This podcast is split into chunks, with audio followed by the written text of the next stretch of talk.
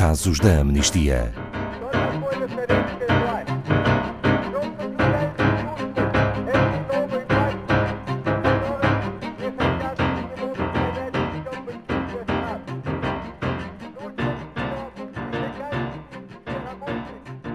Em março de 2021, as autoridades na Turquia partilharam a sua justificação para o abandono da convenção criada para combater a violência doméstica e violência contra as mulheres.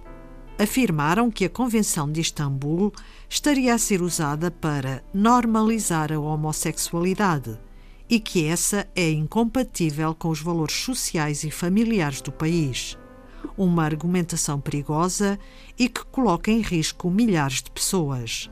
Se a decisão não for revertida, a Turquia abandonará a convenção no dia 1 de julho. Vamos conhecer mais detalhes sobre o impacto desta decisão. Bom dia, Pedro Neto, diretor da Amnistia Internacional Portugal. A Convenção de Istambul foi criada com um propósito muito claro. Bom dia, Ana Paula. Foi, de facto foi um propósito claríssimo. Esta convenção foi criada para ajudar a prevenir e a combater a violência contra as mulheres e a violência doméstica. É uma convenção verdadeiramente transformadora porque funciona como guia para que os Estados saibam como atuar para termos uma região livre de violência de género e o seu impacto é imenso, dado que pode salvar a vida de milhões de mulheres e raparigas. E permanece atual?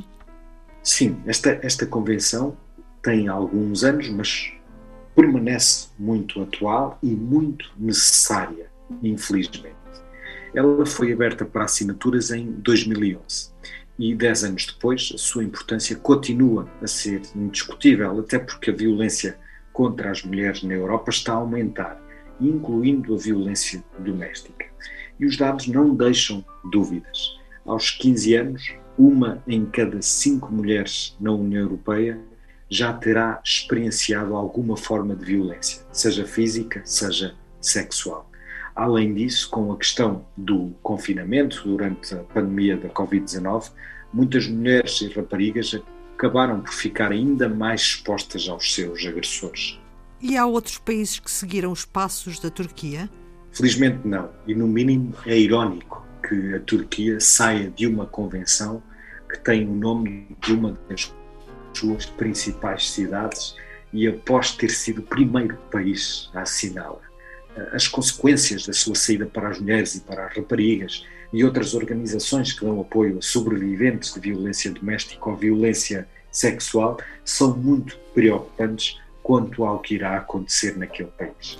Pedro Neto, e de que forma é que esta convenção pode salvar vidas? Esta convenção pode salvar vidas de várias formas. Uma delas diz respeito ao facto de incluir obrigações para os Estados prepararem serviços de proteção e apoio a mulheres, tais como abrigos, linhas de apoio a funcionarem 24 horas por dia em 7 dias por semana. Prevêem acompanhamento psicológico e até médico e fomentam a educação sobre a igualdade de género e a sexualidade. Um dos outros elementos-chave é a obrigação de os Estados que subscrevem e que a ratificam de implementarem medidas não discriminatórias para garantirem que ninguém é esquecido. Em particular as mulheres, mas também as pessoas da comunidade LGBTI, e até as mulheres migrantes e refugiadas. Além disso, esta convenção tem uma linha muito clara. Não há qualquer tipo de desculpa para violência ou abusos de género. Não há margem para estereótipos e discriminação. Já há muitos países que fazem parte desta convenção? Mais de 40 países europeus já assinaram e já foi ratificada por 34. É um processo que acompanhamos muito de perto, até porque a Amnistia Internacional participou na elaboração desta convenção. E como se justifica a ação da Turquia? É sem dúvida uma ação sem precedentes e tem um risco muito grande de ser seguida por outros países na Europa, como por exemplo a Polónia ou até a Hungria.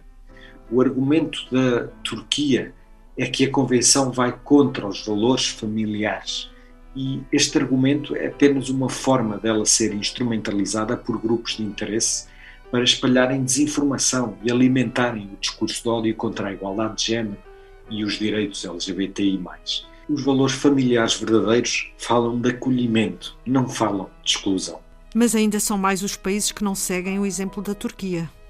Sim, a Convenção tem sido utilizada com muito sucesso por milhares de pessoas nestes países e, sobretudo, por mulheres ativistas e por aliados que têm feito campanha contra a violência de género e a usam como modelo a seguir pelos Estados.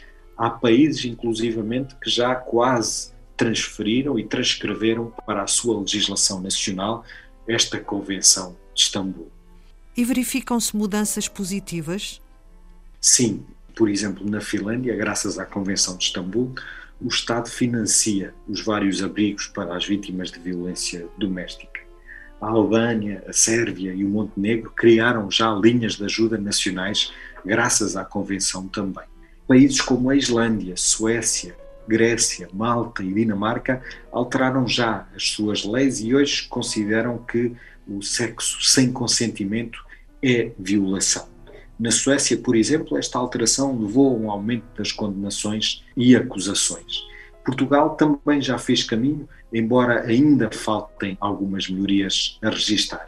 Portanto, há muita esperança. Nenhum país está livre da violência de género e há um longo caminho a percorrer.